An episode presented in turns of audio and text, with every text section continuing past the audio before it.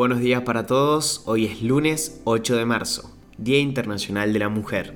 Las mujeres de todo el mundo merecemos un futuro y también un presente que nos garantice libertad, igualdad y seguridad.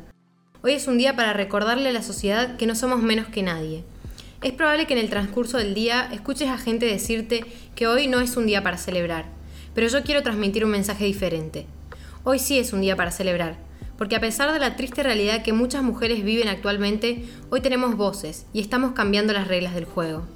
Gracias a muchas mujeres que en el pasado lucharon por sus derechos y a muchas que hoy continúan haciéndolo, logramos avanzar y dejar atrás aspectos de una cultura que posiciona a la mujer en un papel secundario y carente de valor. Hay mucho por lograr aún, pero esto no es una mala noticia porque nosotras estamos dispuestas a cambiar nuestra realidad y la de aquellas que más sufren. Tenemos nuevas oportunidades y posibilidades para hacer del mundo un lugar que realmente nos valore y nos respete. Tenemos las herramientas y la capacidad para continuar con este cambio. Feliz día a todas las mujeres. Mi nombre es Manuel Carrasco. Y yo soy Jazmín Gutiérrez. Y esto es Primera Parada, un podcast de Publius Group. Nacionales. Formosa volvió a fase 1 y se desató una ola de protestas. De viernes a domingo se hicieron continuos los reclamos por la liberación de la provincia del norte. Lamentablemente debemos lamentar muchos heridos y detenidos por parte de las fuerzas provinciales.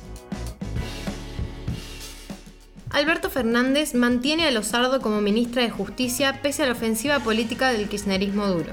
Todavía es incierto cuánto tiempo más durará la ministra en el cargo. La directora nacional de Migraciones aseguró que es mentira que los extranjeros con antecedentes penales puedan ingresar al país, luego de que se derogara el decreto dictado por el expresidente Macri. Ningún delincuente puede ingresar a la Argentina ni ahora ni antes, declaró. Milagro Sala. Pido decisiones políticas más firmes. La líder social siente que la política del presidente es insuficiente. Ella exige su libertad junto a la de 300 supuestos presos políticos y mano dura contra la oposición. Argentina ya aplicó más de 1.5 millones de vacunas. Son más de 3 millones las dosis enviadas por la nación a todas las jurisdicciones del país. El gobierno de Alberto Fernández invertirá entre 8 y 12 millones de dólares para recuperar el avión presidencial Tango 1 adquirido por la presidencia de Carlos Saúl Menem en 1992. Este fue declarado en desuso por el gobierno de Macri en 2016 luego de 24 años en servicio y 14.000 horas de vuelo, pocas para una aeronave de ese porte. Internacionales. Chile donó 40.000 vacunas chinas CoronaVac a Ecuador y Paraguay para que sean aplicadas al personal de salud. El Senado de los Estados Unidos aprobó el sábado 6 de marzo en una ajustada votación 50-49 el plan de ayuda de 1.9 billones de dólares impulsado por el presidente Joe Biden para reactivar la primera economía mundial afectada por la pandemia del coronavirus. Suiza, a contramano de Europa, prohibió el velo islámico. La prohibición ahora debe incorporarse a la Constitución y se aplicará en restaurantes, tiendas y en espacios públicos. Es una decisión polémica que abre un debate en una Europa profundamente islamizada. China le pidió a Estados Unidos dejar de interferir en el mundo para garantizar tranquilidad.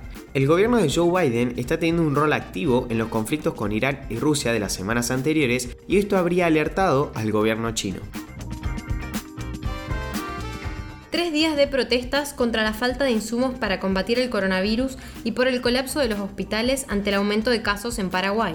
La protesta del viernes terminó con enfrentamientos entre policías y ciudadanos, que dejaron al menos 26 heridos y un fallecido. Luego de ello, el presidente Abdo Benítez pidió la renuncia de cuatro ministros de su gabinete.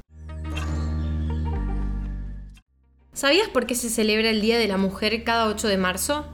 En 1908, un suceso trascendental marcó la historia del trabajo y de las mujeres en el mundo entero. Alrededor de 140 mujeres murieron en un incendio en una fábrica en Nueva York, luego de que se declararan en huelga con permanencia en su lugar de trabajo. El motivo se debía a la búsqueda de una reducción de jornada laboral a 10 horas, un salario igual al que percibían los hombres que hacían las mismas actividades y las malas condiciones de trabajo que padecían. Ahora sí, los despedimos por hoy. Gracias por escucharnos. Compartí este episodio con tus amigos. Esperamos tus sugerencias en nuestro Instagram, publius.com.ar o en nuestro Twitter, publius-group. Los esperamos mañana en el próximo episodio de Primera Parada. Que tengan un muy buen día.